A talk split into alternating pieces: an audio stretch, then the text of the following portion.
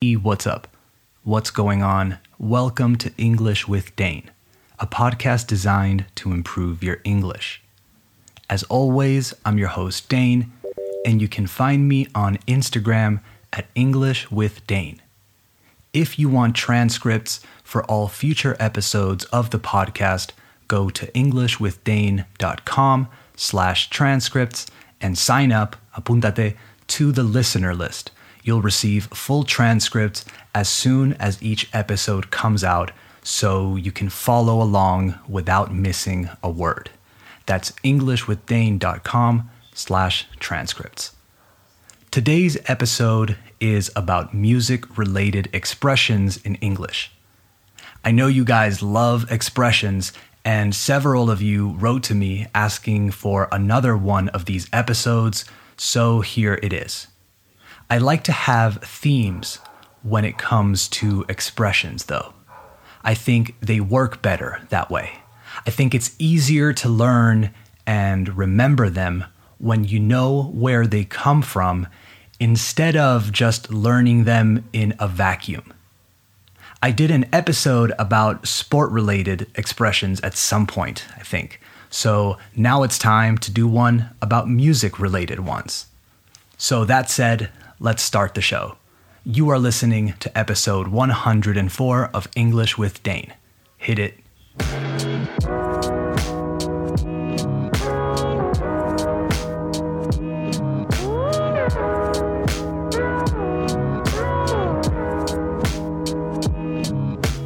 Okay, we have officially started the show, so let's dive into these expressions. The first one music to my ears. If something is music to your ears, it is very pleasant, agradable, or gratifying, gratificante, to hear or discover. Something that makes you very happy to hear. Example When I heard we won first place, it was music to my ears. Did you hear that Anthony Davis was traded to the Los Angeles Lakers? Really? Ah, music to my ears.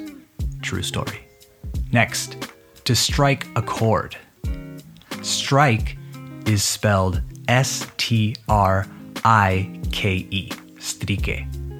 You might have heard this word in a few different contexts. To be on strike means estar en huelga. And a strike is also when you go bowling and you knock down, y derribas, all 10 pins. We also use this word in baseball to talk about the moment in which, el momento en el cual, the batter swings and misses the ball, or the moment in which he doesn't swing, but the ball is thrown, es lanzada, within the limits of the imaginary strike rectangle. This use of the word strike, however, is different to all of those. It's a verb in this case, right? The official definition is to hit forcibly, golpear con fuerza, and deliberately, on purpose, with one's hand or a weapon or other implement. Por cierto, se dice weapon. It's never weapon. Weapon. I guess in Spanish it just translates to golpear. So to strike a chord. Chord as in un acorde. C H O R D. This means to cause someone to feel sympathy, emotion, or enthusiasm. Examples Movies about lost animals usually strike a chord with almost everyone. Those lyrics really struck a chord with me. It's an irregular verb, as you can see strike, struck, struck with a U and a CK. Let's move on to the next one. It takes two to tango. This one is fun because of the alliteration, because of all the T's, right? It takes two to tango. Try it. Say it out loud right now. You use this when you want to emphasize that both people that were in a situation or an argument, una discusión, are equally responsible for it. So both people are to blame because both people need to be willing to participate for that situation to occur or happen. It takes six people to build a house. I don't know. That's a weird one, but you know what I mean. There are a bunch of jokes that you may have heard that start like, How many blah blah blahs does it take to screw in a light bulb? Para cambiar una bombilla, or un foco, as we would say in Peru. Like, how many psychologists does it take to screw in a light bulb? Only one. But the light bulb needs to really want to change. Or how many programmers does it take to screw in a light bulb? None. That's a hardware problem. Okay, enough of that. It takes two to tango is what you need to remember. Moving on. Next one, and all that jazz. This one maybe sounds weird to you, but it's pretty common. It just means, and other similar things. Examples that new store or shop that opened sells TVs, radios, and all that jazz. I'm not too familiar with coding and programming and all that jazz. So, and all that other stuff like that. I like this one the most, maybe.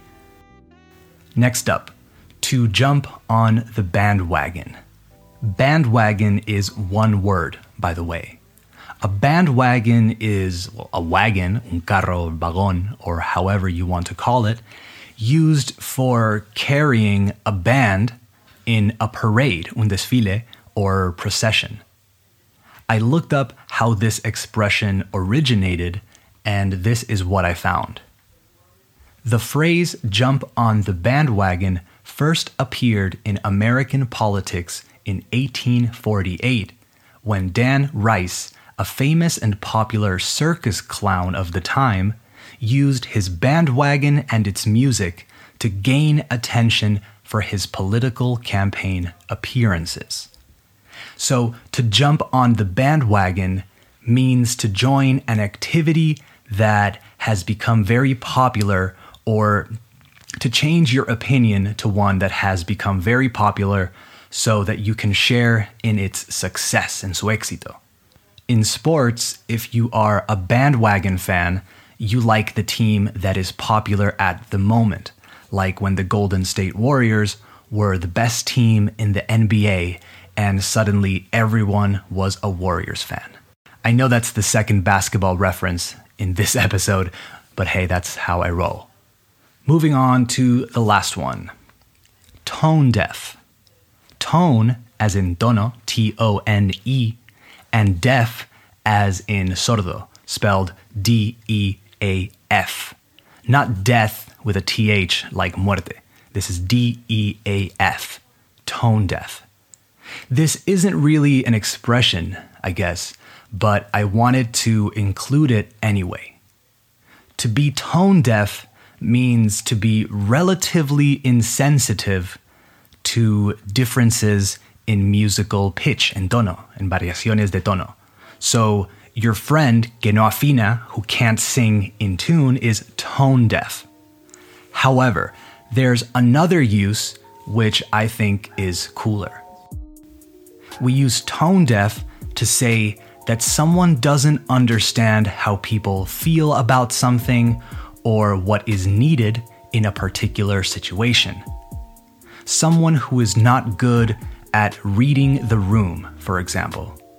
If you are good at reading the room, if you are not tone deaf, you understand what is appropriate and therefore, por lo tanto, inappropriate to say in any given context. Some people are not good at that. Those people are tone deaf. Imagine you're at work, for example, and someone makes a comment that makes people feel uncomfortable and maybe even offended. That was probably a tone deaf comment. Or maybe it was a great joke and they just have a bad sense of humor. I don't know. Either way, you know what I mean. The ultimate example, though, the epitome or the pinnacle of being tone deaf is my favorite character in television, Michael Scott from The Office. Wikipedia is the best thing ever. Anyone in the world can write anything they want about any subject. So you know you are getting the best possible information. The show is built around him being tone deaf. Don't get me started on The Office, though. It might be time to rewatch it again. I don't know. All right, this is probably a good place to stop, also because we're done with my list. So that's it for this episode of English with Dane. I hope you enjoyed it. Thank you so much for listening. I hope it helped. Support English with Dane by following the show on Spotify, Apple Podcasts, or wherever you listen. Give it a five star rating if you can, and leave a review if you want to really help out. Remember EnglishWithDane.com slash transcripts so you don't miss a word, and English with Dane on Instagram for quizzes and random stuff. All right, talk soon. Bye bye.